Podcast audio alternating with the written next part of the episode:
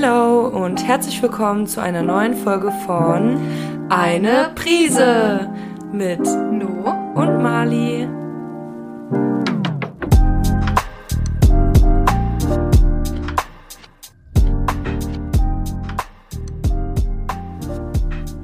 Disclaimer. Das ist kein wissenschaftlicher Podcast. Er dient lediglich zur Unterhaltung. Wir sprechen über unsere Erfahrungen, Wahrnehmung und Empfindungen. Da wir beide mit ähnlichen Privilegien und gesellschaftlichen Strukturen aufgewachsen sind, können unsere Meinungen sich häufig überschneiden und bilden keine allgemeine Realität ab.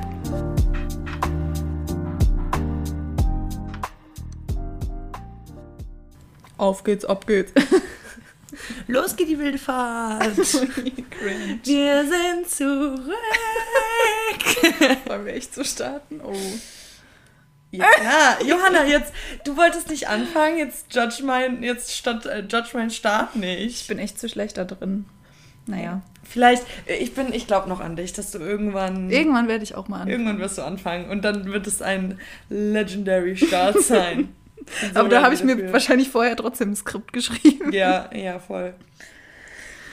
Okay, wir sind zurück, ja. Ja. Schon wieder lang her. Ey, aber das ist ja jetzt, also, nur zu unserer Verteidigung. Äh, es hat ja auch seine Gründe, warum wir. Ähm wir haben ja auch drüber gesprochen, ähm, weil ich finde, wir müssen uns nicht rechtfertigen. Wir wollen diesen Podcast ja eigentlich machen, weil wir Bock drauf haben. Ähm, und darüber haben wir uns ja auch ausgetauscht, dass wir uns das nicht erzwingen wollen, sondern wir Voll. wollen das fühlen, was ja. wir, also worüber wir sprechen und nicht irgendwie so von wegen, okay, jetzt ist wieder eine Woche rum, jetzt müssen wir über ein Thema sprechen. Ja.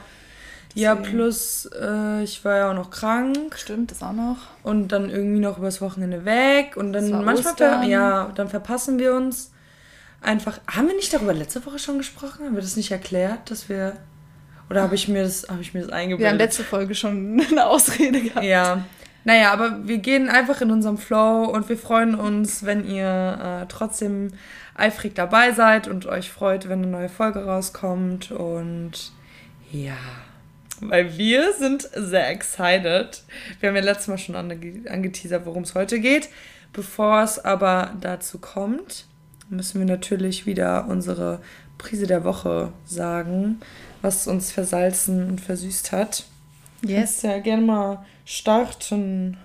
Ja, also die Woche war turbulent. Uni ist ja wieder losgegangen und mir ist dann mal aufgefallen, dass ich im Winter meine Bachelorarbeit schreibe. Und oh well ich freue mich voll drauf. Also ich habe richtig Bock, mich mal mit einem Thema richtig zu, also noch tiefer zu beschäftigen und so und habe mir jetzt voll viel Gedanken auch um Themen gemacht und man braucht ja auch eine Betreuung. Und ich hatte da halt zwei Profs im Kopf, ähm, die so meine Faves sind, also so richtig meine Favoriten, wo ich immer das Gefühl hatte, ähm, da konnte ich richtig viel lernen und man wird gefordert und gefördert. Und die habe ich halt ähm, angeschrieben, ob die denn noch Kapazität haben. Und die meinten halt beide so, nein. Nein. Und jetzt bin ich richtig lost. Ich weiß echt nicht, oh was ich jetzt machen soll, weil. Ja, aber was ist, wenn du für das Semester darauf anfragst und halt einfach ein Semester chillst? Ja, ich wollte ja dann halt reisen, so. Also. Ja, ja oder so du reist halt, ja, oder du reist halt ein Semester, dann kommst du zurück, schreibst die Bachelorarbeit und danach geht's weiter. Ja, also ich glaube, man muss einfach weiter rumfragen. Ja, so, ja also wenn du noch irgendwie andere hast, ja, die du. ist halt scheiße, weil es wirklich die zwei wären, wo ich eigentlich mich da so voll gesehen hätte mhm. und wo ich auch so das Gefühl hätte, ähm, ich kann so ein bisschen entspannter an diese Arbeit rangehen, weil mhm. ich wirklich das Gefühl habe, da kann man auch gut mit denen kommunizieren mhm. und die sind, die stehen so hinter einem. Du findest aber bestimmt noch ich hoffe, cool. Wenn nicht, muss ich sie nochmal anbetteln. Können Sie mir nochmal Bescheid sagen, falls jemand abspringt? Aber das war so ein bisschen das, was mir es jetzt versalzen hat aktuell. Mhm. Aber sonst eigentlich nicht so viel.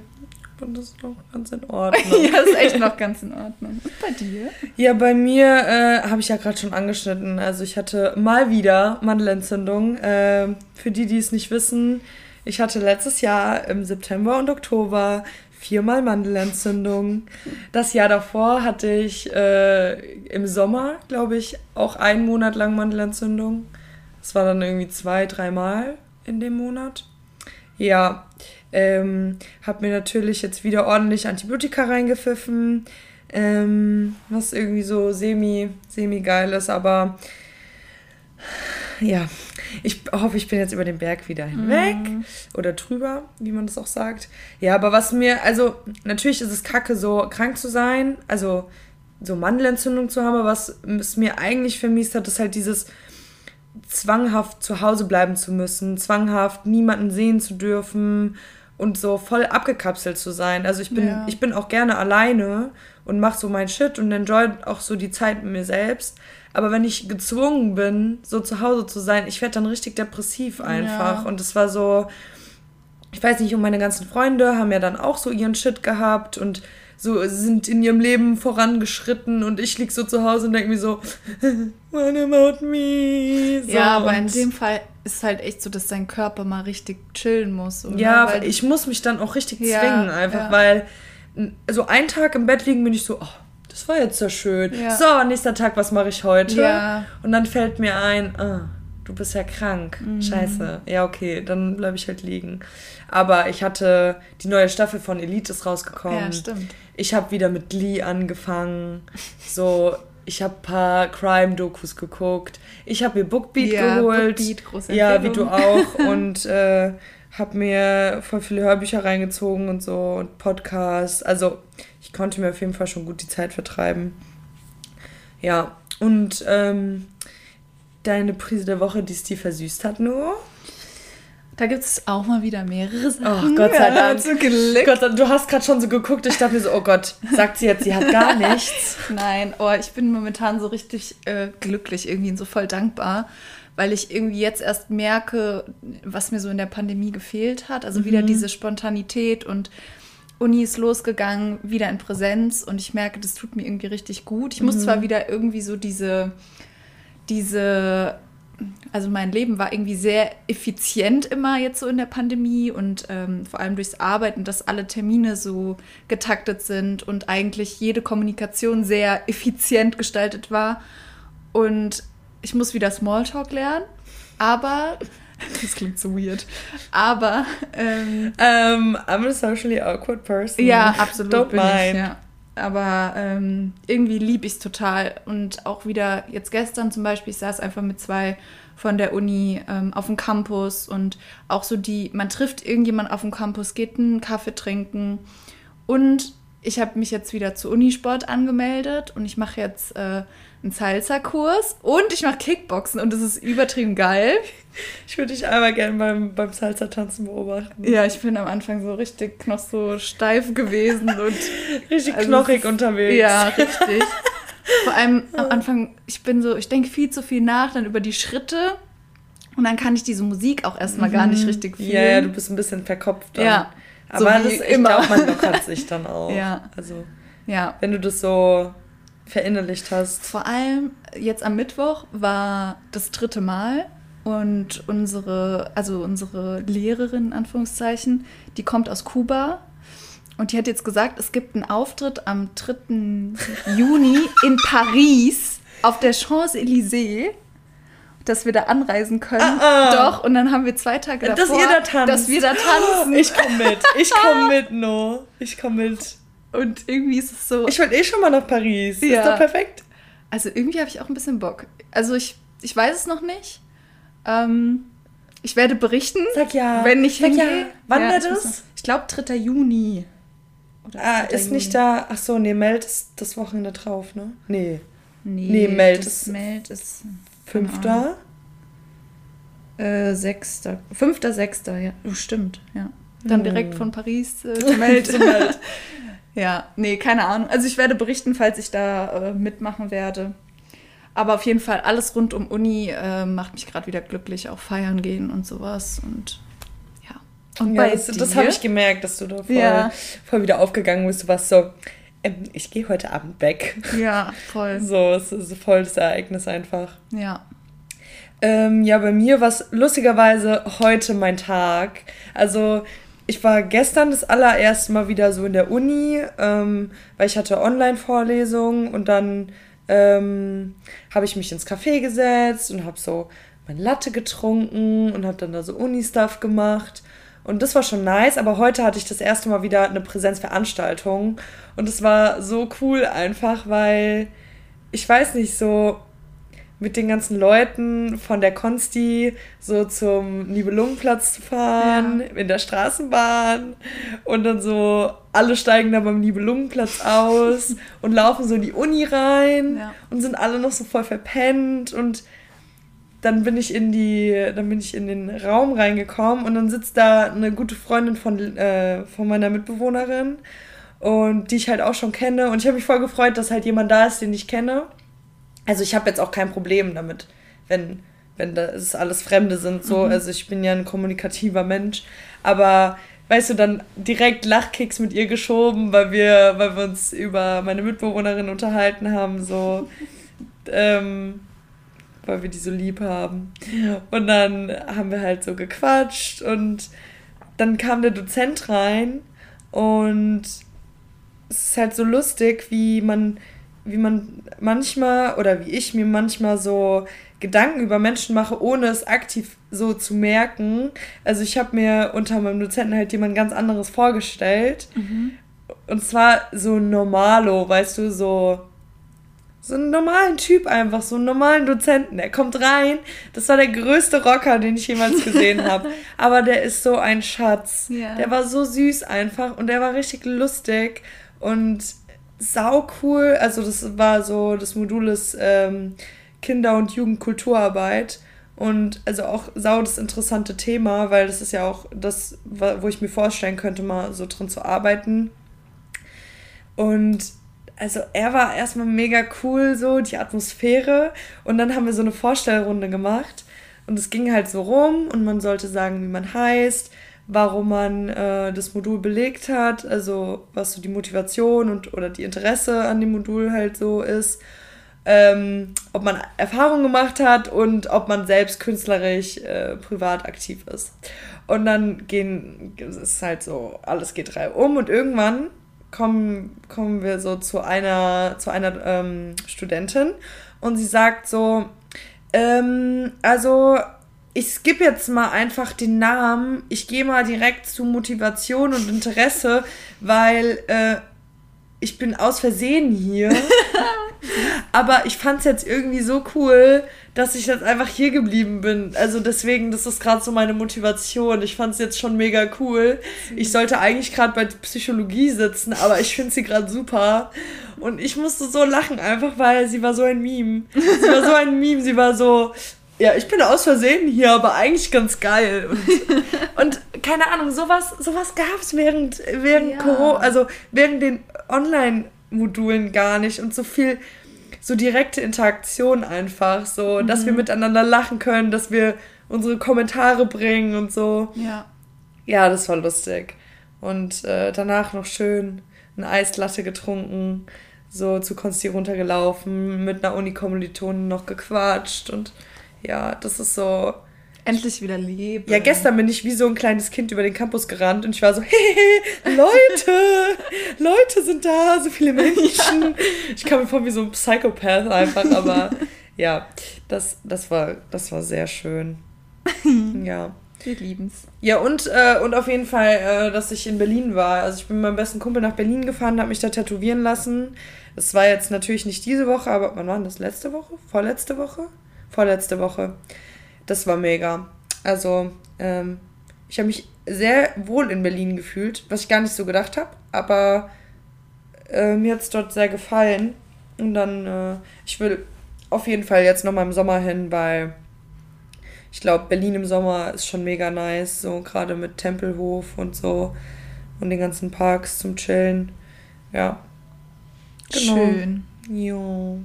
Cooli. Mir brennt es irgendwie schon unter den Fingernägeln. Ja, ja, ja, ja, ja sorry. Ich habe jetzt mal wieder einen Monolog rausgehauen.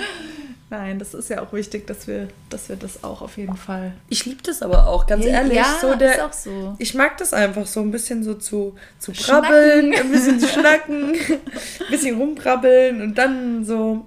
Also ich finde, das ist ein guter Start. Ich muss es ja auch eh wieder lernen. Ja. Guck, mit mir kannst du, obwohl wir halten, ist das Smalltalk, was wir halten? Hm. Okay, ich glaube, vor, vor, also wenn wir aufnehmen, ist es halt eher Smalltalk. Ja, also ich meine, es ist eine andere Kommunikation, aber ich meine, so mit effizienter Kommunikation ist immer so zielgerichtet, dass man irgendwie was abgesehen. Ja, also okay. so weißt du, so, so. Aber das ist ja auch nicht unsere Motivation, ja, äh, effizient genau. zu sein. Ja. Okay, ja, aber jetzt gehen wir mal hier ins Thema. How exciting! Ist echt ein Thema, was, äh, was wir von Anfang an gesagt haben, dass wir auf jeden Fall drüber sprechen wollen. Und zwar war es, ähm, brauchen wir alle einen Therapeutin, ähm, ein oder eine Therapeutin. Ja. Ja, um erstmal jetzt, ich meine, wir haben ja den Disclaimer am Anfang, dass äh, wir nur von unseren Erfahrungen sprechen, aber wir wollen hier nochmal deutlich sagen, wir haben keine Ausbildung oder kein Studium irgendwie in der Psychologie. Wir sprechen wirklich nur von unseren Erfahrungen und ähm, ja, wollen so grob, ja, eigentlich unser, unser Weg, warum haben wir, also erstmal um kurz zu sagen, wir waren beide schon mal in Therapie, wir möchten darüber sprechen, warum wir uns dafür entschieden haben, wie wir überhaupt ähm, ja, uns so Hilfe gesucht haben. Ja, wie das auch abgelaufen ist. Genau. Also darauf würde ich auf jeden Fall eingehen, wie man, also was man sich so darunter einfach vorstellen kann. Ja. Einfach unser, unser Weg, so mit, mit Therapie, was wir so einfach erlebt haben. Und daraus uns, gelernt ja, haben. Wie es uns damit geht. Ja. Ja. Okay. Also ich habe mir noch ein paar Notizen gemacht. Ja, also, äh, Johanna, fängst du jetzt an oder wie? Ja, wir haben uns nicht so gut abgesprochen. Nee, so wir aber wir sprechen uns nie ab, das finde ich aber gut, aber das, das sollten wir auch safe beibehalten. Das stimmt. Ähm, ich habe mal so ein bisschen nach Fakten gesucht, weil ich kannte mich da jetzt noch nicht so aus, was die Faktenlage betrifft. Wie viele sind überhaupt in Therapie und und äh, gibt es da irgendwie auch Unterschiede zwischen Männern und Frauen und was könnten da die Gründe sein? Da haben wir lustigerweise auch letztens äh, in einem Modul was dazu gehabt. Ja. Ja, ja, genau diese Statistiken. Wahrscheinlich genau ja, das, wahrscheinlich was du jetzt genau erzählen das, was ich, was ich erzähle. Ja. Also ich werde die Quellen auf jeden Fall nochmal auch reinschreiben in unsere Beschreibung, wenn ich das jetzt hier alles anbringe, dann ja, und auch, was wir auf jeden Fall auch in die Beschreibung machen, sind äh, Stellen, wo man sich melden kann, genau. wenn man Selbsthilfe ja. braucht. Also einfach in die Folgenbeschreibung gucken, da, ja. da verlinken wir mal alles, genau. was wir so finden können. Genau. Und äh, was ich auf jeden Fall schon mal krass fand, ähm, ist, dass ungefähr 42 Prozent äh, im Laufe des Lebens überhaupt eine psychische Erkrankung bekommen. Das heißt, eigentlich jede zweite, zweite, Person, ja. ja. gut, dann haben wir echt die gleiche Quelle, jede zweite Person erkrankt im Laufe des Lebens mal an einer psychischen Erkrankung wenn man sich das mal vorstellt, wenn man so durch die Welt läuft und sich überlegt, dass ja. wirklich fast, also ungefähr jeder ja, zweite, also ich finde es richtig verrückt. Man, man checkt das aber auch oft, glaube ich, gar nicht, wenn man so in seinem eigenen Kopf ist. Das ist ja ähnlich wie das, worüber wir äh, letztes Mal gesprochen haben, mit, mit FOMO. So das Leben von anderen Leuten erscheint immer schön und perfekt zu sein, aber was dann eigentlich hinter verschlossenen Türen abgeht, so ist dann nochmal was ganz anderes. Also ja. ich denke, Menschen, die eine ähm, oder viele Menschen, die eine äh, psychische Erkrankung haben, äh, haben jahrelang gelernt, wie man das perfekt überdecken kann. So. Und das ja. sind einfach die perfekten, ich will nicht sagen Schauspieler, aber halt einfach ja, das ist so ja auch Survival. Survival. Aber das ist, das, da sprichst du was an, dieses Masking. Das wird ja auch in der Psychologie Masking genannt, dass du dir wie so eine Maske aufsetzt mhm. und du beobachtest dein Umfeld. Okay, wann lächelt man? Mhm. Okay, jetzt muss ich lachen. Mhm. Okay, jetzt muss dass ich mich du so, so die anderen so scannst. Genau, richtig. auf also, dich anwendest. Äh, also, das ist. Äh, man erkennt unter den Menschen nicht, ob die eine psychische Erkrankung haben, weil ja. man erlernt ja, wie man, also man stellt sich, finde ich, immer vor, dass es so ein Mensch ist, der dauerhaft weint mhm. und traurig ist und sowas, mhm. aber eigentlich äh, kann man das so gut verdecken. Ich glaube, das glaub, ist auch der jeder. Grund, warum viele Leute ähm, sich oft keine Hilfe holen, weil sie denken, ach, das ist gerade nur so eine Phase. Mhm. Also, hey, ich bin doch voll oft glücklich und ja, manchmal geht es mir schlecht und dann ist aber auch wieder gut. Und ich glaube, das ist auch der Grund, warum, also warum man das oft nicht checkt, dass, äh, dass da vielleicht doch was Größeres hinterstecken könnte als einfach nur ein schlechter Tag. Ja. Also es ist ja auch von Person zu Person unterschiedlich, Nicht mal, wie lang. Ich glaube, da steckt noch viel mehr dahinter. Vor allem, wenn wir jetzt darauf nochmal schauen, auf die Zahlen, dass ungefähr, also das Doppelte an der Zahl, wo sich Leute überhaupt Hilfe suchen, das sind überhaupt erstmal Frauen. Also die Hälfte der, die wirklich psychische Erkrankungen haben, und da gibt es natürlich auch eine Dunkelziffer, aber die Hälfte sind nur Männer, die sich überhaupt Hilfe suchen. Weil, und da kommen wir auch zu einem Thema, ich meine, das können wir jetzt nicht komplett beleuchten, aber toxische Männlichkeit, mhm. dass Hilfe sich zu suchen eine Schwäche mhm. ist. Ja, und auch über Emotionen zu sprechen. Genau, Emotionen viele Männer, viele Männer dürfen gesellschaftlich nicht Schwäche zeigen. Ja. Also oder Emotionen zeigen, zeigen, dass sie, dass es ihnen schlecht geht, dass sie traurig sind, dass sie weinen. Ja, ich meine, das bricht sich jetzt langsam schon wieder ein bisschen auf in den gesellschaftlichen Strukturen, aber doch ist es ja noch in uns irgendwie ein bisschen, ein bisschen drin. Ich habe das Gefühl, in den jüngeren Generationen bricht es langsam auf. Ja. Also also es kommt natürlich auch darauf an, mit welchen Menschen du dich umgibst, aber so die Menschen, die in meinem Umfeld sind, also männlich gelesene oder männlich fühlende Menschen in meinem Umfeld, die, die also die würden auch vor mir weinen, so oder ja. zeigen auch Schwäche, zeigen, wenn es ihnen nicht gut geht und so und es wäre schön, wenn das wenn das für alle Männer auch irgendwann möglich wäre, sich so zu zeigen und es auch zu lernen. Also, also bei mir ist es ehrlich gesagt im Umfeld teilweise so und teilweise merke ich, dass viele sich männlich äh, identifizierende mhm. Personen ähm, sich eben nicht mit Problemen auseinandersetzen, sondern das Wegdrücken von wegen, ja, okay, es gibt ja mal Phasen, wie du schon gesagt mhm, hast, es gibt mhm. mal Phasen, okay, ja, da läuft jetzt nicht alles 100% im Leben und es staut sich halt so auf. Und irgendwann gibt es dann den großen Vulkanausbruch, wo, man, ja. wo, wo die Person dann sagt, okay, jetzt bin ich doch irgendwie überfordert.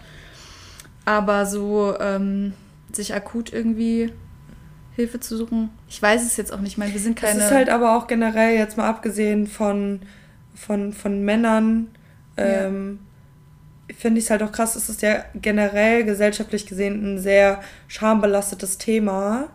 Und das ist halt auch so ein Grund, warum ähm, viele Menschen sich keine Hilfe holen. Mhm. Und auch, ähm, also, nee, erstmal noch, ich will erstmal noch den einen Gedanken fertig, fertig führen. Aber das muss ich ein bisschen mir angewöhnen, nicht immer so rumzuspringen. Ähm, und zwar habe ich das Gefühl, dass diese gerade so Gen Z da krass dieses, dieses Shame diesen Shame bricht. Ja. Also das so und das, das funktioniert auf leichteste Weise, so gerade einfach so das Witze drüber gemacht. Also aber nicht Witze böse Witze, sondern dass so so Memes-mäßig darüber gemacht werden. So, I need therapy. Das ist ja. Aber das, ähm, also ich bin da so richtig, also ich wollte dich gerade nicht unterbrechen, ja. sorry, aber ich bin da so richtig zwiegespalten, weil ich finde es geil, dass das so ein bisschen als Normalität gilt und andererseits habe ich das Gefühl, es wird so ein bisschen beschönigt zu sagen, einem geht's schlecht und man. Ja, das, das wollte ich gerade auch sagen, ja. weil auf der einen Seite bricht es dieses, oh mein Gott, ja. sie oder er hat Therapie gesagt und hat das Wort, äh, hat dieses Wort in den Mund ja. genommen. So, das ist, da wird es halt voll aufgelockert. Auf der anderen Seite wird es halt zu leichtfertig auch manchmal benutzt, so oder I got depression, so. Ja, genau. Und das, das finde ich dann nicht in Ordnung. Aber grundsätzlich finde ich es schon mal gut, dass das überhaupt ausgesprochen wird dass es Menschen nicht Absolut, gut gehen kann ja. oder dass, dass damit einfach mal ein bisschen lockerer umgegangen wird. Mhm. Ich habe zum Beispiel mal so ein Meme gesehen, es war irgendwie so, ähm, ich erzähle bei der Familienfeier, dass ich in Therapie bin und dann alle sind so, was, was, wo gehst du hin? Mhm. Therapie, was, Therapie? Und dann, äh, dann ist es so, oh mein Gott, pst, ja. Was, was, hat sie gesagt? Und aber so unter Freunden ist dann so, ey, weißt du, was letztens meine Therapeutin so zu mir gesagt hat? Ja, ey, meine hat das und das zu weißt mir gesagt. Weißt du, was ich krass fand? Und das, ich bin auch noch so, als ich in Therapie war, da können wir ja gleich drauf eingehen, da war das noch nicht so normal. Ich war mhm. auch so Ja, jung. das war ja auch relativ früh bei dir. Aber ich war, genau, ich war ja sehr jung und da war das, und ich kannte kaum jemand, der so in Therapie war. Ähm, deswegen kannte ich das nicht so offen darüber zu sprechen erstmal. Aber jetzt, ich habe vorgestern jemanden kennengelernt und der zweite Satz von der Person war, Ja, ich war heute Morgen bei meinem Therapeuten, deswegen bin ich dann, äh, zwischendrin habe ich noch äh, geschlafen und so. Das ja. war so im Nebensatz, ja, wo ich dachte, ja. wie geil einfach, dass das so normal genau ist. Genau den gleichen Gedanken, lustigerweise hatte ich heute auch, als ich mit meiner ähm, Kommilitonin noch einen Kaffee getrunken habe. Da habe ich auch irgendwie erzählt, lülülülülü, ja, und meine Therapeutin hat halt auch gesagt, und es war gar nicht so, da kam kein Blick, da kam kein, da kam kein äh, Kommentar dazu. Das war einfach so, ja, okay, sie hat halt mit ihrer Therapeutin geredet. Ja. Also, ich habe das Gefühl, es holen sich auf jeden Fall schon viel mehr Leute Hilfe als ja. damals. Also, ich habe keine Ahnung, aber ich habe das Gefühl, dass mehr Leute sich Hilfe holen und dass es halt nicht mehr so krass, äh, also weniger schambelastet ist. Aber vielleicht sind wir da auch in einer Gruppe unterwegs, ja, das die halt stimmt, halt sehr offen damit umgeht. Ich, ich weiß es nicht. Ich kann nur aus unserem Umfeld Ich fühle mich auf jeden Fall sehr privilegiert, dass so dass es eben als so ja, normal angesehen ja. wird, so ja. mit Freunden über so wirklich tiefe Themen zu sprechen und auch zu erzählen, was man zum Beispiel von seiner Therapeutin oder seinem Therapeuten gelernt hat. So, das, also das würde ich nicht mit jedem machen. Und äh, ich finde es voll interessant, so, wenn man gerade so Themen hat, also das habe ich bei einem Kumpel gemerkt, wir haben die gleichen Themen so, über die wir uns so Gedanken gemacht haben, haben beide mit unserer Therapeutin darüber gesprochen und danach haben wir uns darüber unterhalten, so ja. was, was die jeweilige Therapeutin so gesagt hat und so und es war einfach voll interessant, so unterschiedliche ja. Blickwinkel auch nochmal so zu bekommen. Ja, cool. ja, und ähm, das andere, was ich noch sagen wollte, ähm, war, genau, dass ich glaube auch, dass viele Menschen, ähm, denen es emotional nicht so gut geht oder psychisch nicht so gut geht, ihr Leid mit anderen Leuten vergleichen mhm. und deswegen so eine, ähm, so eine große Hemmschwelle besteht, sich Hilfe zu holen. Weil man so, das habe ich schon öfter gehört, dass, dass Leute so gesagt haben, ja, ähm, ja, aber so als ob ich mir jetzt Therapie, also als ob ich jetzt dafür Therapie mache, es gibt eh nicht viele Therapieplätze und so, man sollte es eigentlich für andere Leute frei halten und anderen Leuten geht es doch viel schlechter und mhm. das ist auf jeden Fall, das ist ein lieber Gedanke von wegen, ja, anderen Leuten geht es schlechter und deswegen will ich keinen Therapieplatz besetzen, aber das ist Leid auf, auf wie heißt es, ähm, aufwiegen. Ja.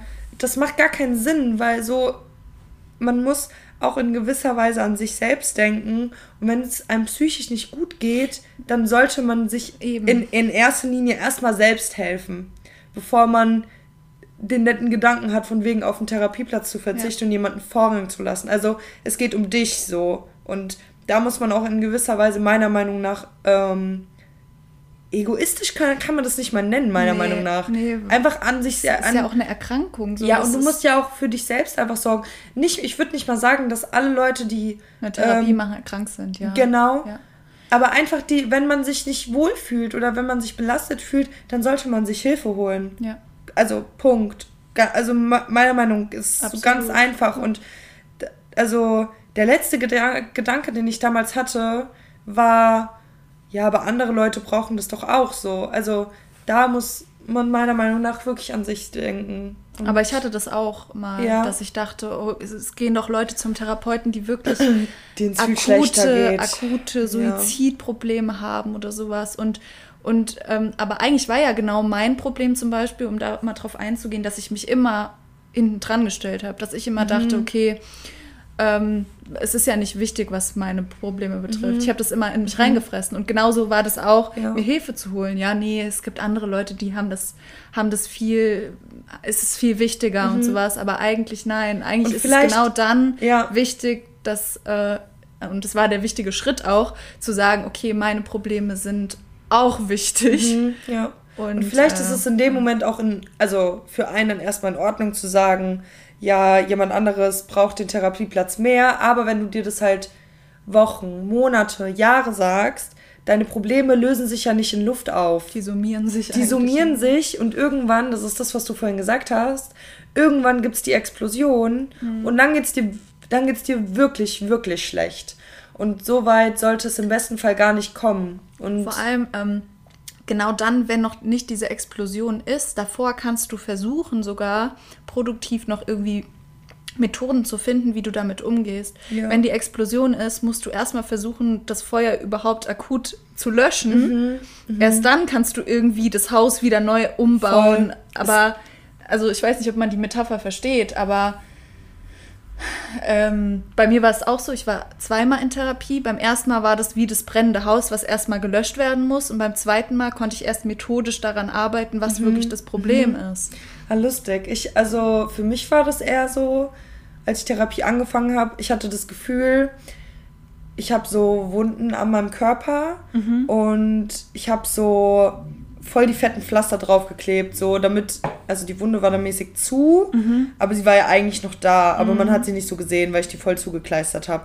Und dann wurde die von meiner Therapeutin einfach die Pflaster alle abgerissen. Ja, ist ja auch eigentlich so. Also ja. einmal komplett, was sehr wehgetan hat und dann, dass sie mir wie so Medikamente gegeben hat, also so jetzt wie sagt man, metaphorisch im, im, gesprochen. genau, metaphorisch gesprochen.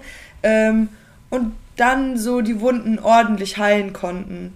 Und also so war das für mich eher. Ähm, was mir aber gerade noch eingefallen ist, ähm, ich wollte auf jeden Fall noch sagen, dass es auf jeden Fall ja.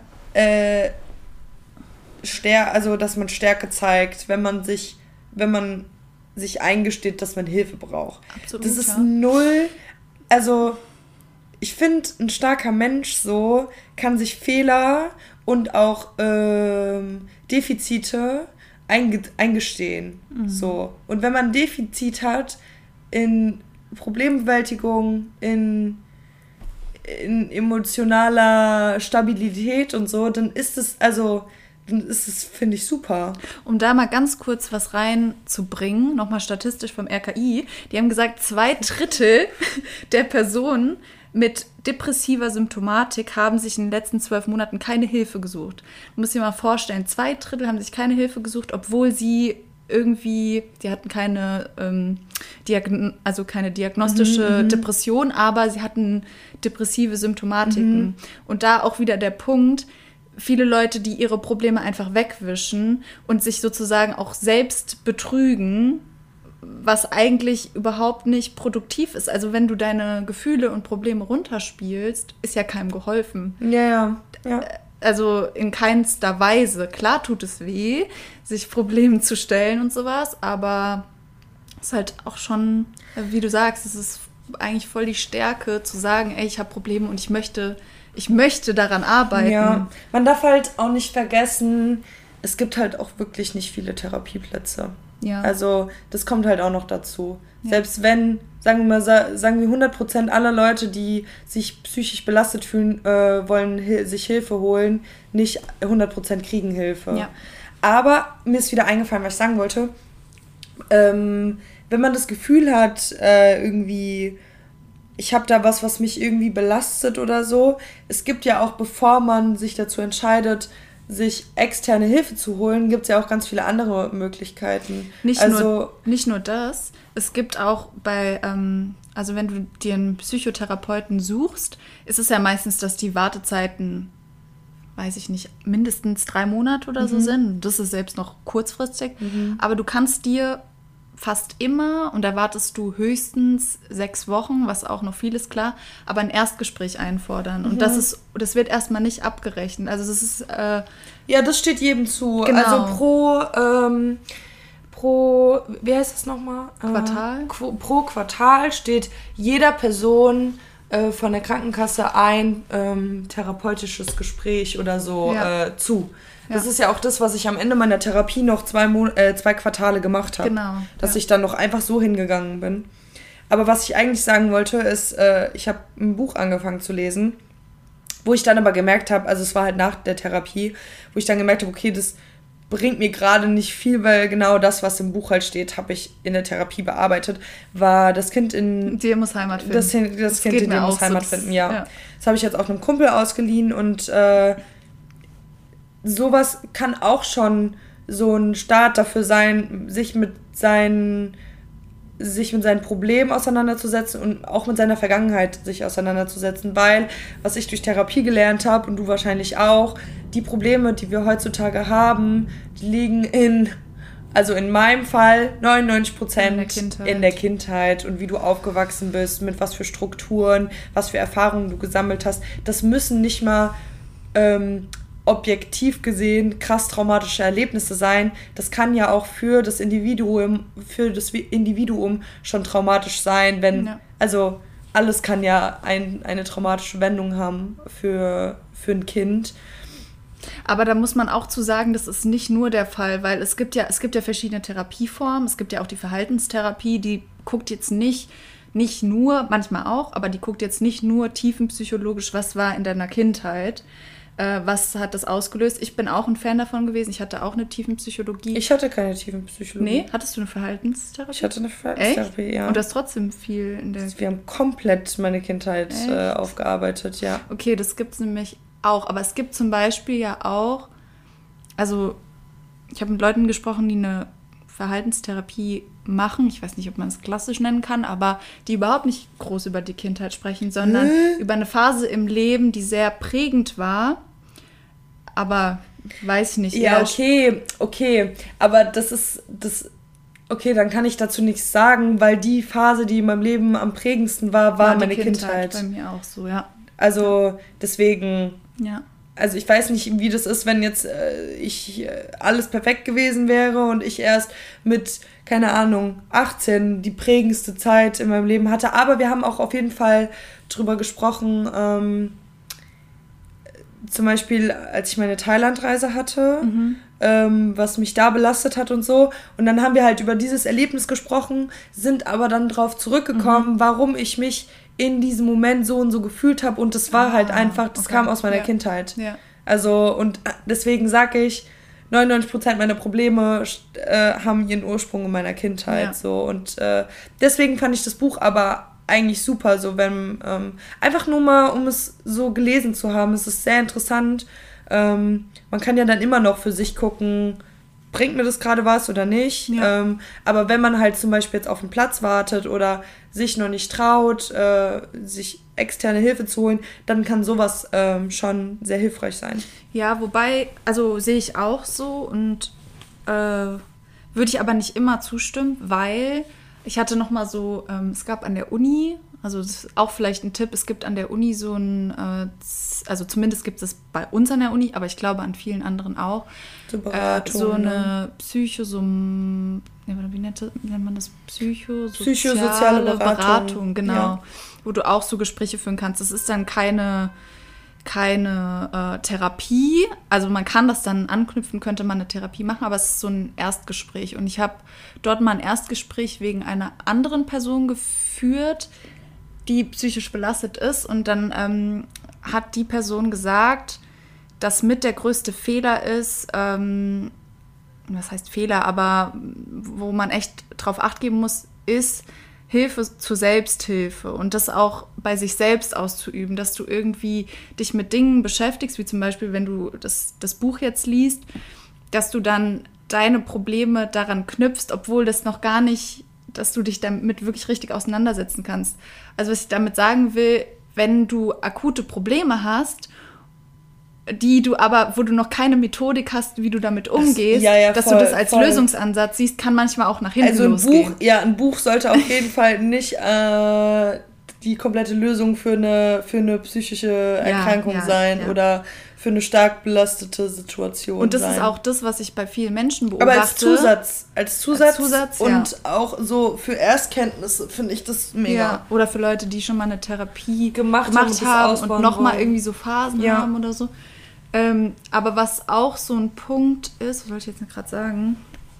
Ach so, ähm, weil es gibt ja auch richtig viele Menschen, also wichtig ist natürlich auch, dass du irgendwie so ein gesetteltes Umfeld meistens hast, wenn du so irgendwie psychische Erkrankungen hast. Aber was bei vielen Menschen der Fall ist, ist, dass sie sich anderen Menschen manchmal vielleicht auch anvertrauen und zu sehr anvertrauen, sodass sie erwarten, dass sie Hilfsanweisungen von anderen Menschen bekommen. Du meinst von Leuten, die keine Therapeutin ja. sind? Ja, und das eigentlich sogar eine Gefährdung von Den Beziehungen ist. Ja. Also Beziehungen in Form von Freundschaften, Familie. Das ist ja auch ganz oft so. Ich habe das bei mir gemerkt, bevor ich mit Therapie angefangen habe. Und das ist auf jeden Fall nicht richtig und mir ist das jetzt auch bewusst. Mhm. Ähm, deine Scheiße einfach bei anderen Leuten abzuladen. Das ja, ist, das also das ist, nicht, das ist nicht dein Recht. Und bevor man etwas Belastendes einem, einer anderen Person erzählen, äh, erzählt, muss man auf jeden Fall nachfragen, darf ich, also bist du gerade in der mentalen Verfassung, dass ich dir das erzählen kann? Oder weißt du, also dich auch den Consent von der Person zu holen, dass man das halt jetzt gerade erzählen kann. Und nur weil es deine Freunde sind, heißt es das nicht, dass es deine Therapeuten sind. Deine Freunde werden nicht dafür bezahlt, sich deine Probleme anzuhören. Ja, also deine, deine tiefen die können, also was, also die Frage ist auch, was ist, was ist denn deine Erwartung, wenn du jetzt mit einem, also wirklich, äh, es geht ja nicht darum, um einen Rat in, einem, in einer, weiß ich nicht, in einer anderen Situation irgendwie um Rat zu fragen, sondern es geht ja wirklich um, ja, keine Ahnung, tiefe Probleme, die keiner jetzt so einfach, wo dir keiner eine Antwort geben ja, kann. Du kannst oder, ja auch nicht erwarten von den Freunden, die nichts damit zu tun haben. Ja, aber jetzt. ich glaube, das machen halt viele und das ist halt so diese Hilflosigkeit. Mhm. Aber du mutest halt einer anderen Person unglaublich viel damit zu ja. und und du, ja. bek du, bekommst ja auch nicht immer einen guten Rat. Also ja. ich habe auch schon, ich habe oft mit meiner Therapeutin über Situationen gesprochen, wo ich was Leuten erzählt habe und dann habe ich ihr gesagt, wie was für einen Rat ich von den Leuten bekommen habe und sie hat gesagt, das ist ein das ist ein schrecklicher Rat. Und in dem Moment aber, als ich den Rat bekommen habe, war ich so, hey, das hört sich eigentlich ganz logisch an. Und dann hat meine Therapeutin mir aber erklärt, ey, so und so sieht's aus. Und ich war so, oh shit. Vor allem das Problem ist, wenn andere, selbst wenn du von einer Person, wenn ich jetzt zum Beispiel zu dir komme und ich vertraue dir irgendwas an und frage dich um Rat, wie ich mit diesem schlimmen Problem, keine Ahnung, sagen wir, ich habe äh, eine traumatische Erfahrung gemacht, ich komme zu dir mhm. und du gibst mir dann irgendeinen Tipp oder sowas. Aber du selbst, wie willst du mir denn einen Tipp geben oder mir helfen, wenn du nicht selbst in der, in der Haut stecktest. Also das, du gehst wenn ja auch anders kein, mit. Du hast ja kein wissenschaftlich fundiertes Wissen. Das nicht und auch nicht die eigen, also die Erfahrung gesammelt und gehst ja nicht so um mit Problemen wie ich vielleicht. Also ja, aber also man muss ja schon dazu sagen, meine Therapeutin hat jetzt nicht das durchlebt, was ich erlebt habe, aber, aber die wenn, hat selbst wenn du das Wissen. Genau. Ja, und auch wenn du jetzt zu mir kommst und irgendein Problem hast, und ich dir und ich zum Beispiel jetzt mental stabil bin und alles, habe ich ja trotzdem Vorerfahrungen gemacht, die automatisch äh, in, mein, in mein Feedback an dich mit einbezogen werden und warum ich dann so antworte, wie ich antworte. Ja. Also du kannst von, von einem und auch, dass wir Freunde sind, weißt ja, du? Ja, du kannst von, du kannst von Familien, Freunden, du kannst fast, also eigentlich gar nicht eine äh, objektive Meinung halt erwarten, weil du bist einfach mit denen verknüpft. Und deswegen ist es halt auch eigentlich ganz geil, so einen Therapeut ja, zu haben. Ja. Die kenne ich nicht. Du so. hast einfach so einen neutralen Raum. Ja. Du kannst eigentlich halt, machen, was du das willst. Das habe ich mir auch aufgeschrieben. Das ist halt so, das ist so abgefuckt. Aber ich gehe dahin, ich erzähle alles, was mir auf dem Herzen liegt. Und im Endeffekt gehe ich da raus und wir sind so strangers again. Mhm. Weißt du, ich kenne die Person gar nicht, ich ja. weiß nichts über die und aber es gibt keinen Menschen auf der Welt, der mich besser kennt von meinem inneren Leben her als ja. meine Therapeutin. Ja. Ich habe dir Dinge erzählt, die ich die ich nicht mal meiner besten Freundin oder meinem besten Freund erzählen würde, so never. Mhm. Und es ist so aber also dafür sind ganz sie da, komisch, ja. das ist auch ein ganz komisches Gefühl, weil darauf wollte ich auch eingehen, wie das denn so war. Ähm, dieser Therapieprozess überhaupt für dich? Also ich kann ja mal so ein bisschen damit starten, weil wir jetzt die ganze Zeit darüber gesprochen haben, ja. wie man dazu kommt und so. Ähm, und bei mir war das so, ich weiß noch, ich bin zur ersten Sitzung hin und ich hatte sehr, sehr viel Glück. Also ich habe äh, bei einer Therapeutin angerufen, ich habe gesagt, hier so und so sieht's aus. Ich brauche, also ich habe da und da gerade die Probleme oder die Einschränkungen durch, irgend, also durch irgendein Problem, was ich habe. Ähm, ich brauche Hilfe. So. Und dann hat sie gesagt, okay, Sie haben Glück. Ähm, ich bin gerade mit einem Klienten halt durch mit Therapie und habe einen neuen Platz. Mhm. Und ich war so, okay, nice. Mhm. Bin hingegangen und bam, war ich halt dann in Therapie. Aber es war halt so, ich komme da hin und dann war es dann erstmal so, ja, Frau Zeiler, was, also, was, was belastet Sie denn so? Und bevor ich ein Wort gesagt habe, fange ich einfach an zu heulen. Und das war so, Krass. das war so heftig, weil es war so eine krasse Erleichterung, nur zu wissen, dass da jetzt jemand gerade gegenüber sitzt, der dafür da ist, sich das alles anzuhören und von dem ich, das habe ich dann im Nachhinein halt immer gemerkt, weswegen ich oft geweint habe, der auch versteht, oder die auch versteht, was ich meine so. Mhm. Weil ich habe, bevor ich Therapie gemacht habe, ich habe unglaublich Probleme damit gehabt, habe ich manchmal immer noch, aber das ist schon besser geworden, mich so auszudrücken, dass das andere Leute verstehen. So mhm. in meinem mhm. Kopf hat das immer Sinn gemacht.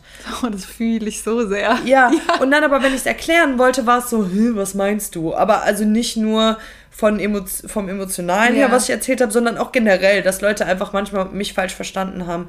Und sie hat mich einfach richtig verstanden. Und selbst wenn sie mich nicht verstanden hat manchmal, dann hat sie halt so geile Fragen gestellt, mhm. dass sie mich versteht. Und manchmal hat sie auch Fragen gestellt, wo ich einfach instant angefangen habe zu heulen, bevor ich überhaupt geantwortet habe. Und da dachte ich mir immer so, okay, you hit the spot, girl. Das so. finde ich interessant. Also, ja. was bei mir krass, und wenn ich da jetzt rückblickend drauf gucke, ich habe ich glaube, ich habe kein einziges Mal bei einer Therapie geheult. Was? Ich war einmal Krass. den Tränen nah und ähm, aber das, ich merke so richtig, das ist auch so eine, so eine Sache, die ich daraus gelernt habe. Ich habe halt voll den Werkzeugkoffer dadurch. Also ich sage immer, ich, ich habe hab so das mir auch aufgeschrieben, das ja, hat meine Therapeutin auch immer gesagt. Es ist wirklich wie so ein Werkzeugkoffer. Also ich würde nicht sagen, dass ich irgendwie aus der Therapie kam und ich war geheilt, sondern erst, dass der Prozess danach bei mir ja, losging. Voll. Erst, dass ich danach gelernt habe, irgendwie Emotionen zuzulassen, weil das halt so voll der krasse Prozess war. Mhm. Und erst danach konnte ich auch konnte ich auch irgendwie heulen. Also bei mir war es halt wirklich so, dass ich Emotionen so krass unterdrückt habe, jahrelang, dass äh, ich überhaupt erstmal lernen musste, was Emotionen sind und wie man das rauslässt. Ja. Also es war alles wie in so einem Cage in mir ja. drin. Deswegen, ja. es ging, ich glaube, erst ein Jahr, nachdem ich auch mit der zweiten Therapie durch war, erst dann habe ich angefangen, wirklich zu weinen. Mhm. Was eigentlich richtig crazy ist. Ja, was ich, hab, ich hatte das Gefühl, während der Therapie war das halt einfach nur krass emotional so weil ich über Dinge reden musste oder nicht musste, aber über Dinge geredet habe, die ich schon längst verdrängt habe, wo mhm. sie Fragen gestellt habe, wo ich auf Dinge wiedergekommen bin, wo sie ähm, mir eine Perspektive aufgezeigt hat zu Situationen, die ich nie so gesehen habe und wie das für mich als Kind wahrscheinlich war und hat Vermutungen aufgestellt und all so Sachen. Und das war alles sehr schmerzhaft, das so zu hören, weil wenn das aus einem anderen Mund, also aus dem Mund von jemand anderem kommt, dann hört sich das irgendwie noch mal schlimmer an, als wenn man mhm. das selbst erzählt. Und deswegen, das war so emotional voll aufreibend und es war auch so, meine Therapeutin hat auch gesagt, erwarten Sie in den nächsten Sitzungen keine Besserung. Es wird jetzt erstmal schlimmer werden. Mhm. Ihnen wird es also von der Symptomatik her, Ihnen wird es jetzt erstmal schlechter gehen. Und dann irgendwann wird es besser. Und genauso habe ich das auch erfahren. Also, also so gemerkt. Ich bin hin, habe mich ausgeheult, dann habe ich mich erleichtert gefühlt, dann saß ich im Auto und habe einfach weiter geheult. Mhm. Und äh, bis abends geheult und dann ging es wieder und dann hatte ich eine Woche, wo ich so darüber nachdenken konnte, über was wir gesprochen haben. Oft hat sie mich auch mit so einer Fragestellung halt entlassen und worüber wir dann halt nächstes Mal wieder gesprochen haben. Ähm, und dann war es halt wieder genau das Gleiche, weißt du, ich gehe hin, heule, sitze im Auto, heule. So, und dann irgendwann habe ich gemerkt, okay, krass, heute war das erste Mal, wo ich nicht geheult habe. Und da habe ich dann gemerkt, okay, langsam ich habe das halt am Heulen gemerkt, mhm. so. Oder am Heulen ist so ein böses Wort. Ich habe es am Weinen gemerkt, so. Wenn ich, wenn ich äh, weniger geweint habe, habe ich gemerkt, okay, ich habe ich habe das langsam so ein bisschen mehr verarbeitet. Und es ist jetzt nicht nur, ich unterdrücke mein Wein, sondern ich habe das gerade so gut verarbeitet oder ausdrücken können, mhm. dass es irgendwie gerade so fein in meinem Kopf ist. Und auch das, was du gesagt hast mit diesem Werkzeugkoffer. Ich habe auch ähm, versucht, während der Therapie halt immer äh, danach, wenn ich nach Hause gekommen bin, das aufzuschreiben. Mhm. Und es ist voll interessant, weil ich habe mir das letztens wieder durchgelesen und es ist halt einfach Genius, was ich mir da aufgeschrieben habe. Weil ja, ich finde manchmal denkt man so, okay, was hat man eigentlich für eine Entwicklung durchgemacht? Und wenn man sich irgendwie sowas durchliest oder was man also ich habe zum Beispiel, ähm, aber auch eigentlich doch auch während der Therapie, aber primär eigentlich so auch nach der Therapie, angefangen, äh, mir selbst Sprachnachrichten zu machen oder irgendwie mich selbst aufzunehmen, also mhm. also in Videoform mhm. und irgendwie emotionale Momente festzuhalten. Und wenn ich, Hi, hier ist No, euer Ja, nicht so, aber so, so mäßig, jetzt ist der und der Abschnitt und ich fühle mich gerade so und so und das ja, steht ja. bevor und wie ich mich halt fühle. Mhm. Und wenn ich mir das jetzt anhöre, so wenn ich, vor allem wenn ich Phasen habe, wo ich wieder denke, oh nee, jetzt kommt wieder so ein Loch und ich mhm. mir das mhm. anhöre, denke ich mir, boah, ich habe mir das schon so erarbeitet, mhm. das hilft mir jetzt auch wieder. Das ist schon crazy. Voll. Ja, ich merke so richtig, über dieses Thema könnten wir halt noch richtig lange reden, aber. Ich denke, ich denke, wir, wir geben einen ersten guten Einblick äh, ja. ins Thema. Also, wenn ihr mehr wissen wollt, macht einfach eine Therapie. Ja, ähm, ja du wolltest. Äh, ja, ich wollte so ein bisschen drüber reden, was, was meine Erkenntnisse sind, weil ich muss echt sagen, so richtig über meinen Ablauf zu sprechen, ist irgendwie voll schwierig, weil das so lang her war. Also mhm. ich war halt echt so ein halbes Kind noch, als ich das gemacht habe, beziehungsweise dann so. Wie alt ja, warst du denn? Ähm, also ich würde sagen, die Erkrankung war schon sau früh. Ich war ja auch voll das ängstliche Kind und sowas. Also mhm. es ist halt sau, da war ich halt mega jung. Und das erste Mal in Therapie war ich, glaube ich, mit 14. Nee, mit 15. Und dann noch mal mit, also 14 bis 16 und dann noch mal 17 bis 18,5 oder so. Irgendwie sowas. Ähm, aber irgendwie so an so viel kann ich mich trotzdem nicht erinnern. Das ist irgendwie ganz komisch. Immer nur so Momente. Aber auf jeden Fall, was ich äh, grundlegend sagen würde, was ich daraus gelernt habe. Wir haben ja schon davon gesprochen, dass man wie so einen Werkzeugkoffer daraus genommen hat. Und ich hatte wirklich das Gefühl, das war so, diese Therapie war nur so der Anfang, um wirklich an mir zu arbeiten. Insofern, dass ich überhaupt erstmal gelernt habe, ich habe ja schon gesagt, dass ich so ein extremes Problem hatte, überhaupt Emotionen zu erkennen und die auch einordnen zu können.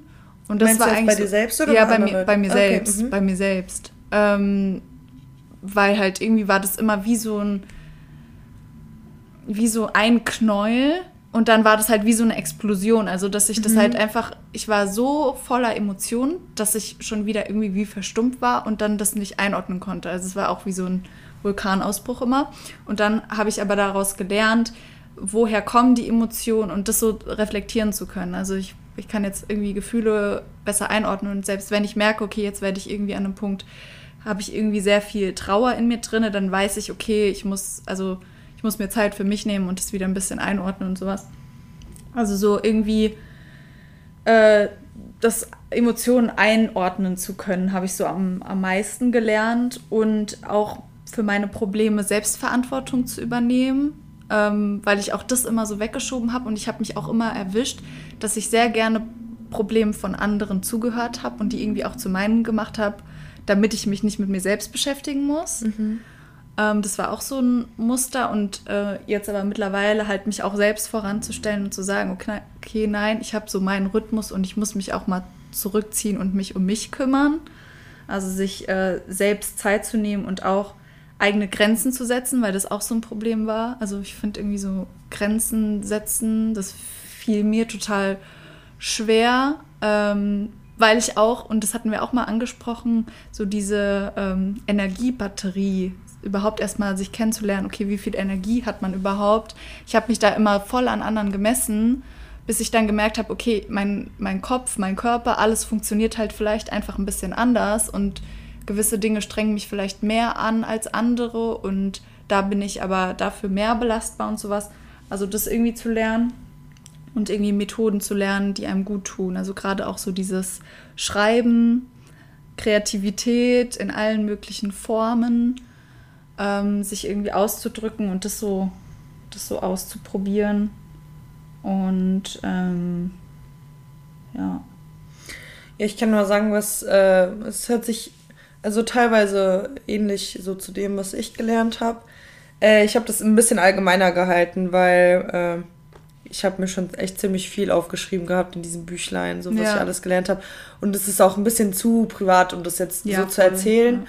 Aber ähm, so das Erste, was wir, denke ich, so bearbeitet haben, war, äh, ich hatte halt, wir haben am Anfang, bevor es losging, haben wir halt äh, so wir haben eine Liste gemacht mit Dingen, die ich ändern möchte. Mhm.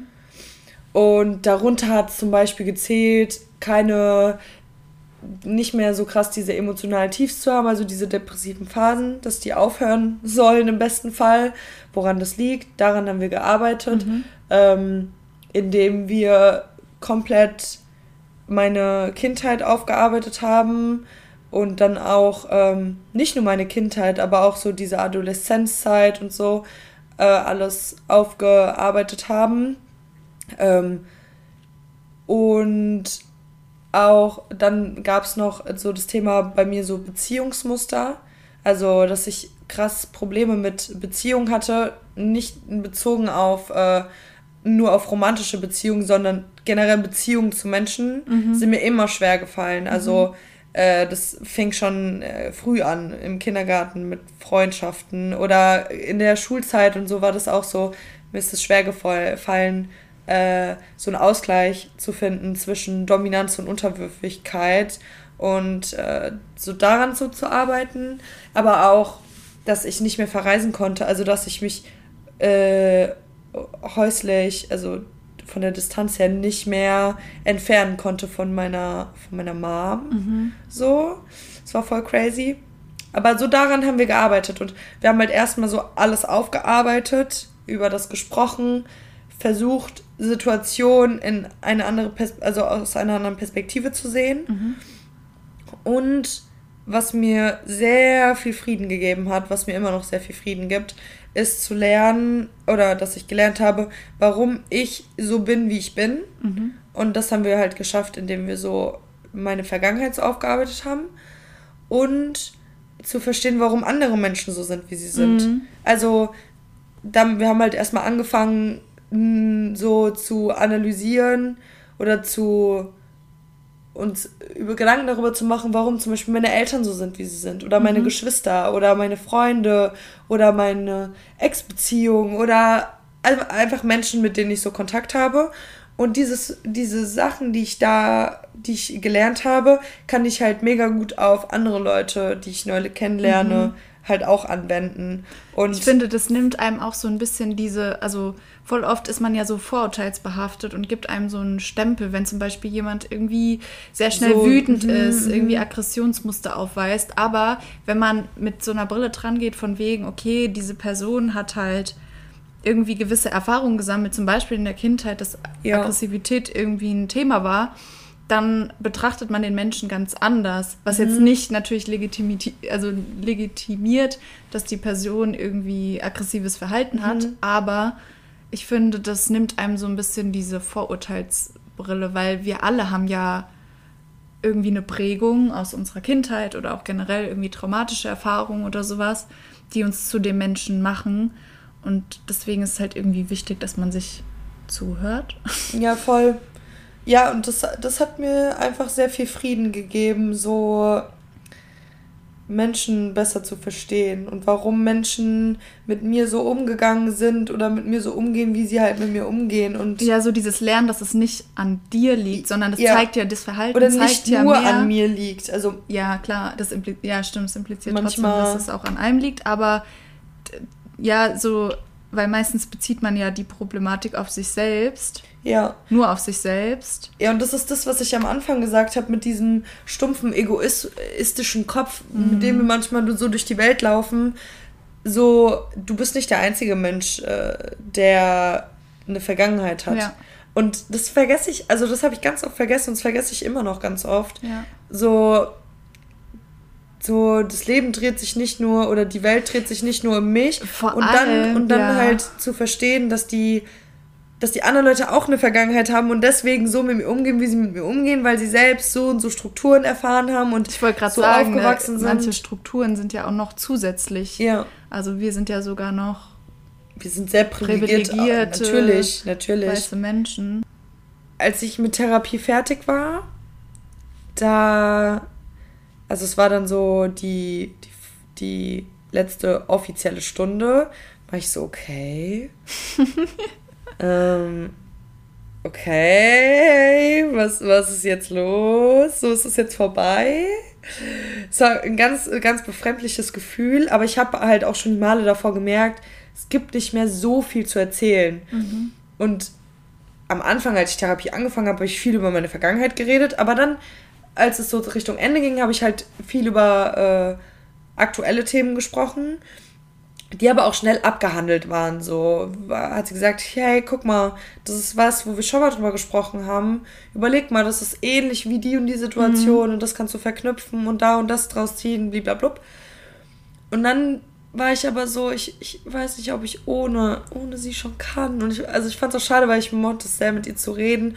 Und dann hat sie mir das halt angeboten mit, äh, mit diesen Sprechstunden mhm. in einem Quartal. Und das habe ich dann noch zweimal gemacht. Und es war auch ganz verrückt, weil in diesen zwei Stunden, oh ja, ähm, genau, und in diesen zwei letzten Stunden habe ich dann gemerkt, wie es gar nicht mehr um um Vergangenheit oder irgendwas geht, sondern ich habe halt ihr gesagt, zurzeit stresst es mich unglaublich. Ich erkenne bei mir Verhaltensmuster, die ich ändern möchte oder mhm. die, die mich stören an mir die ich ja erstmal im Laufe der Therapie habe ich erstmal erfahren, ah, okay, ich habe die und die Verhaltensmuster, die sind eher so semi-gut für mich und die sollte ich vielleicht ändern. Und jetzt gerade bin ich an dem Punkt, ich erkenne, ich erkenne Verhaltensmuster von mir, ich erkenne problematische Strukturen von mir. Mhm. Und jetzt geht es so darum, halt, die zu, also zu lernen, mit denen halt ja. umzugehen und die halt auch aktiv zu ändern. Das meinte das ich auch mit diesem, mit dieser Nach, also dass, dass man wie genau. so ein Werkzeugkoffer ja, genau. wirklich da erlernt hat. Ja, voll. Und jetzt ist es immer wie so, ich will nicht sagen Flashbacks, aber du merkst so, okay, du, du kennst das, du ja. kannst es irgendwie einordnen und ich bin immer voll erstaunt, wenn ich merke, dass so eine Phase kommt und kurz der Gedanke aufkommt, oh nein, ich kenne mhm, das. Mhm, mh, und dann ist es so, kurz Panik. und dann mach, dann arbeitest du daran und dann bist du so, boah, krass irgendwie bin ich voll gut damit umgegangen mhm. schon wieder und dann ist es ja so die Bestätigung und dann mhm. ja manch, bei manchen Themen ist es bei mir immer noch so dass ich ich weiß so bei mir läuten so die Alarmglocken in meinem Kopf wenn ich in einer Situation bin wo ich weiß so und so war deine alt war dein altes Verhaltensmuster oder ist dein Verhaltensmuster was du aber nicht mehr fortführen willst aber wo ich trotzdem noch so handle, wie ich mhm. ja eigentlich gar nicht handeln will. Ja. Und du schaffst es ja dann, aber allein hat, schon dieses Bewusstsein genau, zu haben. Das ne? hat nämlich meine Therapeutin ja. auch gesagt. Da war ich, da war ich, das vergisst man voll oft. Wenn dir schon bewusst wird, dass du gerade ein Verhaltensmuster hast, was du nicht mehr haben möchtest, das ist schon so mehr als die Hälfte der Miete. Mhm. Das ist schon, das macht schon so Weil viel aus. Weil das ist wie so eine Selbstkontrolle, ja, die du plötzlich voll, hast. Voll. Und man, äh, man schafft es ja, Verhaltensmuster zu ändern, indem du mindestens einmal eine Erfahrung gemacht hast, wo du anders gehandelt hast ja. und es einen positiven Ausgang hatte. Und in manchen Hinsichten habe ich das sehr gut geschafft, in anderen eher weniger, aber so, darum geht es einfach jetzt so, daran weiterzuarbeiten. Ich finde auch, wenn man sowas erlebt hat, kann man sich ich ah ja, weiß nicht, ob das doof ausgedrückt ist, zu sagen, man kann sich selbst challengen, weil du halt eben das Bewusstsein hast. Du hast irgendwie diese leichten Verletzungen gehabt und weißt, wo du vielleicht ähm, wo du so deine Probleme hast oder irgendwie Verhaltensmuster hast, ähm, die du eigentlich ablegen willst, dass du dich eben denen sehr, sehr bewusst stellst. Ich denke, ich weiß, was du meinst. Ich denke halt, das ist so ein. Also, sehr, es muss man halt. sehr privilegierte ja. Sichtweise, wenn man halt so weit ist, dass man ja, das, das dann machen aber, kann. Ja, so, das fühle ich halt voll. Ja, ja. Das ist halt auch nur in so einer Art Microdosis, weil wenn du zu viele, ja, zu viele zu auf viel, einmal, dann ja. kann das auch voll nach hinten losgehen und ähm, das sollte man auf jeden Fall nicht zu früh machen, auf keinen mhm. Fall. Aber das merke ich immer, dass das ähm, mir jetzt mittlerweile sehr, sehr viel hilft. Ja, da bin ich ja. noch nicht angekommen. Ja also ich bin echt noch an dem Punkt so, ich bin in der Situation und ich bin so, Hilfe! Ja, ich falle auch manchmal komplett zurück, wo ja, ich auch, ja, ja, wie, also gehört aber halt voll dazu. Ja, ja. Ähm, eine allerletzte Sache, die jetzt wirklich noch so in meinem Kopf ist, also ist jetzt auch wirklich das Letzte, was ich habe, ähm, was ich immer lustig fand, ähm, ich weiß noch nicht, warum mir das jetzt in den Kopf kommt, aber weil ich immer so viel geweint habe, das wollte ich vorhin schon sagen, als es so dazu gepasst hat, aber ich habe immer so viel geweint, wenn ich dort war. Und dann, ähm, ich war so mitten im Erzählen und Erzählen und Erzählen. Also ich habe schon wirklich sehr viel erzählt, weil gerade am Anfang so, sie muss ja auch erstmal verstehen, an welchem Punkt ich gerade bin, was für Probleme ich habe und so. Auf jeden Fall viel erzählt. Und dann voll verheult und dann sagt sie so, Frau Zeiler, sind jetzt auch so am Ende der Stunde angekommen. und ich saß dann so. Ich wollte eigentlich sagen, kannst komplett, du jetzt mal bitte gehen? Komplett angeschwollene rote, rote Augen. Die ganze Maske war voll geschwollen. Aber nee, am Anfang war noch gar nicht mit Maske. Alles war nass. Mein Pulli war nass. Ich hab, sie hat mir die ganze Zeit nur so Taschentücher gegeben. Und dann war ich so. Ach so. Ähm, dann habe ich immer so kurz durchgeatmet und dann war ich so, okay, ja, dann ähm, sehen wir uns dann nächste Woche. Ich so, hm, richtig zusammengerissen. Ja, okay. Richtig zusammengerissen und dann stehe ich auf und das war mal ein awkward Moment so. Mhm. Aber das fand ich eigentlich immer, also ich fand es lustig, weil es ist so eine kleine Bespaßung so für mich selbst in meinem Kopf, aber es war immer unangenehm. Ich, ich gehe dann so zur Tür, mach die Tür auf, drehe mich um, sag so, ja, also Dankeschön, tschüss. Oh. und du komplett verheult, weißt du, in der einen Sekunde noch alles so Rotz und Wasser geheult und dann in der, in der nächsten Sekunde so, hm, ja, danke schön, tschüss. Oh. So als hätte sie mir gerade so ein Brötchen verkauft, weißt du, so immer noch dieses Bedanken. Also das fand ich irgendwie lustig und das habe ich von Anfang bis zum Ende gemacht. Und ich, und ich, frag, ich habe mich immer gefragt, ob das andere Leute auch machen oder wie man sich verabschiedet, weil ich war so, wie verabschiedest weißt du, wie es bei mir war? Es gab bei mir noch einen Therapiehund, also da war Nein. doch immer begrüßt. Wow. Mhm. Vor allem war das krass, weil du hattest, also es war richtig beängstigend, weil der wusste genau wirklich, welche Stimmung du so ja, hast. Der wusste ja, genau, was er machen Die muss. riechen das doch. Ja, das ist richtig, ich fand das richtig krass. Also um jetzt langsam zum Ende zu kommen äh, und zu versuchen, die Frage zu beantworten, brauchen wir alle einen Therapeuten oder eine Therapeutin? Ähm, ich denke, ich spreche für uns beide, wenn ich sage, ähm, dass das im Endeffekt jeder für sich selbst jetzt beantworten kann ich denke, wir haben ganz gut beleuchtet, äh, was, was so, was für uns so die Vorteile und so, ja, die Vorteile in der Therapie waren, was wir daraus gezogen haben. Ja, ich finde es halt nochmal wichtig zu betonen, dass man halt nicht mit der Erwartungshaltung dran geht, dass man in eine Therapie geht und man schluckt wie so eine Happy Pill und dann ja. ist man der glücklichste Mensch, ja. weil das so bedeutet es Arbeit, es ist anstrengend, es tut an vielen Stellen weh, aber es zahlt sich aus, wenn man wird ehrlich zu sich selbst, man gewinnt ein Reflexionsvermögen ja. und das ist wie so ein, wir haben gesagt, Werkzeugkoffer oder wie so ein Grundbaustein. Mhm. Und ähm, für uns war das eine sehr positive Erfahrung, aber es ist natürlich die Einleitung, um, um noch mehr über sich selbst und ja, und vielleicht auch andere Menschen zu lernen. Ähm, und ich würde sagen, wir werden nochmal in der Beschreibung ein paar Links hinpacken. Ja, auf jeden Fall. Und wie gesagt, so sich Hilfe zu suchen zeigt, äh, zeigt Stärke, keine Schwäche. Genau. Okay. Ja, dann noch ein kurzer Spoiler zur nächsten Folge, uh, würde ich uh, sagen. Uh. Ja, auf das Thema freue ich mich sehr. Und zwar haben wir uns überlegt, dieses Thema, also das Thema für diese Woche Therapie oder brauchen wir allein Therapeutin, ähm, war jetzt schon, ging sehr tief in die Materie, was schon teilweise deep. Und für nächste Woche haben wir uns mal was ein bisschen leichteres überlegt, und zwar das Thema Kreativität, also alles, was mit Kunst, Ausleben etc. zu tun hat. Ja, darüber wollen wir sprechen. Also, ich bin gespannt. Ich habe ich hab sehr Lust darauf. Ja, also Schaltet wieder ein. Wenn es heißt, eine Prise. no, du darfst es ist so unangenehm. jetzt muss ich aufs Klo. ja, okay, dann mache ich hier halt jetzt die Abmoderation selbst. Also schaltet wieder ein, wenn es heißt, eine Prise. Tschüss.